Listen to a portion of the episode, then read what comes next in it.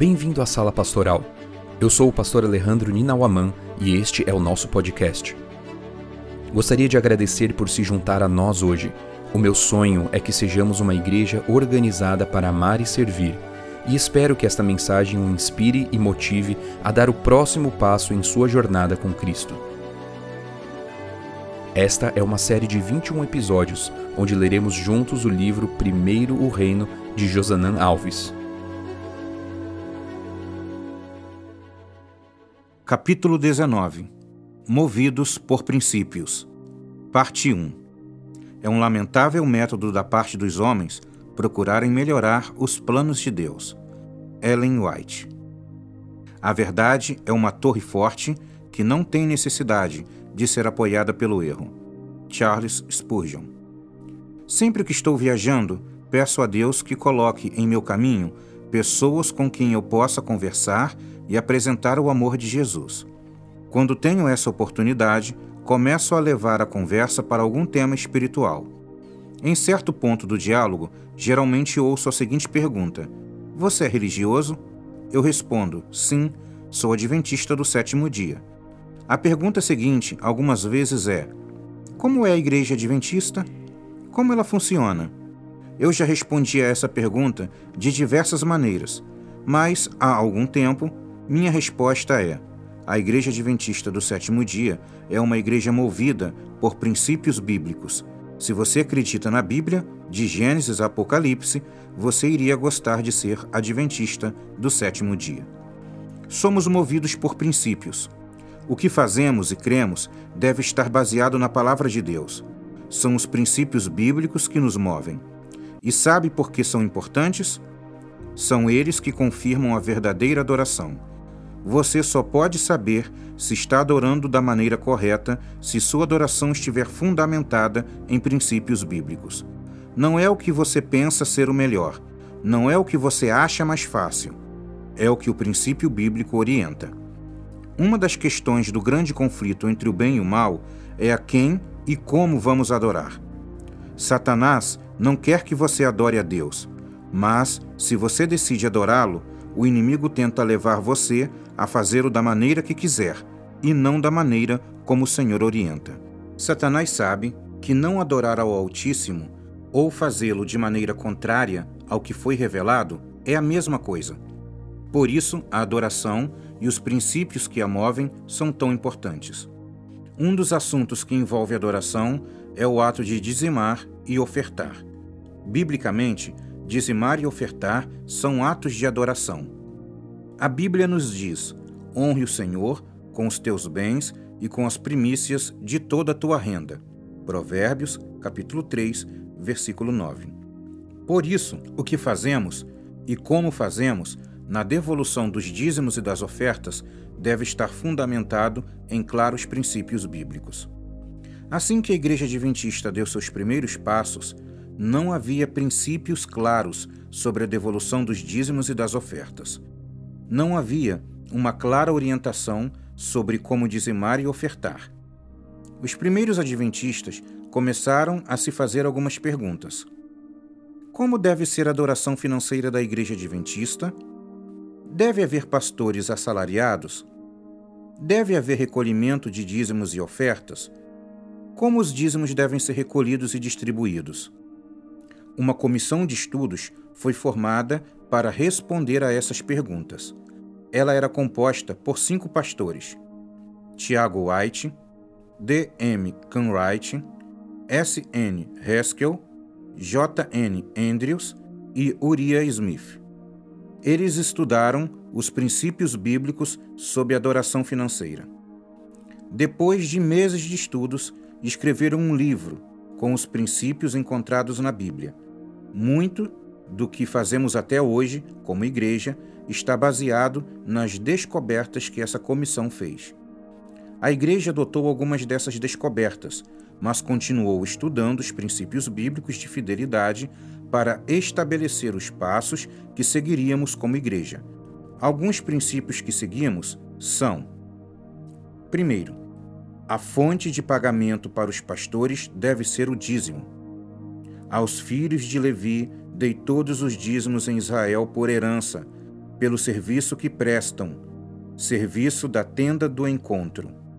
Números, capítulo 18, versículo 21. Essa passagem diz que o dízimo pertence ao Senhor e que ele decidiu que deveria ser usado para manutenção dos levitas. Então, ficou decidido que os pastores adventistas, assim como acontecia com os levitas, deveriam ser mantidos com os recursos do dízimo. Esse princípio é reafirmado pelo apóstolo Paulo em 1 Coríntios, capítulo 9. Ellen White afirma: Foi a esse plano para sustento do ministério que Paulo se referiu quando disse: Ordenou também o Senhor aos que pregam o evangelho que vivam do evangelho. 1 Coríntios, capítulo 9, versículo 14. E mais tarde, escrevendo a Timóteo, o apóstolo disse: O trabalhador é digno do seu salário. 1 Timóteo, capítulo 5, versículo 18. Segundo, outro princípio descoberto pelos pioneiros está em Números, capítulo 18, versículo 20. O Senhor disse também a Arão: Na terra deles você não terá nenhuma herança, e no meio deles você não terá nenhuma porção. Eu sou a sua porção e a sua herança no meio dos filhos de Israel. Aqui há uma coisa belíssima para entendermos. Não havia nenhum problema em alguém ser muito rico entre o povo de Israel. Mas a maneira de se tornar rico era receber um pedaço de terra para criar animais, plantar, colher e adquirir riquezas. Onze tribos tinham sua herança e sua terra. Uma tribo, no entanto, não recebeu nenhuma terra em Canaã. Sabe qual tribo? A tribo dos levitas.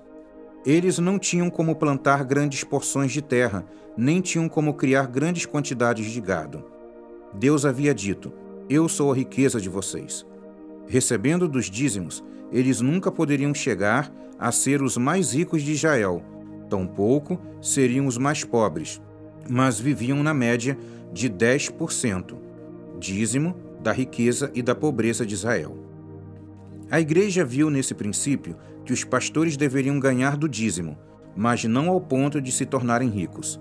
Falando de maneira clara, biblicamente, essa ideia de pastores multimilionários que aparecem nas listas dos homens mais ricos, comprando jatinho, fazendas e fazendas de gado, é uma clara rejeição de um princípio bíblico. Se um adventista desejar se tornar um milionário, não há nenhum problema, desde que não receba seu salário da igreja adventista. Terceiro, se você estudar os detalhes do trabalho dos levitas na Bíblia, vai descobrir que a tribo dos levitas era dividida por famílias e que cada uma tinha uma atividade específica. Uma família se dedicava a dirigir o louvor no templo. Outra era responsável por zelar pelo tabernáculo. Outra tinha a tarefa de montar e desmontar o acampamento. A família mais conhecida era de Arão, responsável por dirigir todo o ritual do sacrifício. O princípio aqui é o seguinte: nem todos os levitas faziam as mesmas coisas, mas todos ganhavam sob a mesma base salarial. Isto está descrito em 2 Crônicas, capítulo 31, versículo 15.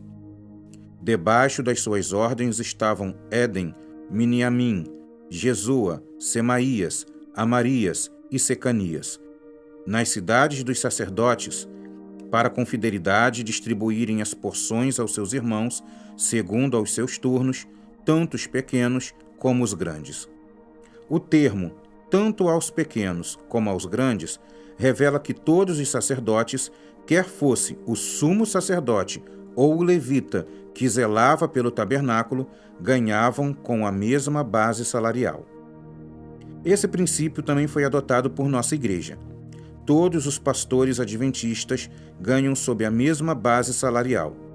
A igreja adota um fator percentual para pagar a todos os pastores, independentemente de onde ele trabalha ou qual função exerça. Quer seja distrital, administrador ou departamental, todos recebem sob a mesma base salarial, assim como acontecia aos levitas. Esse princípio se aplica ao salário pois em algumas funções pastorais os pastores atendem um território maior que outras, exigindo assim um reembolso de despesas diferentes de uma função para outra. Por exemplo, a geografia de trabalho de um pastor distrital com oito igrejas não é a mesma que a de um departamental da União que atende 200 igrejas. Então, o salário de ambos tem a mesma base, mas, logicamente, as despesas de viagem não podem ser as mesmas.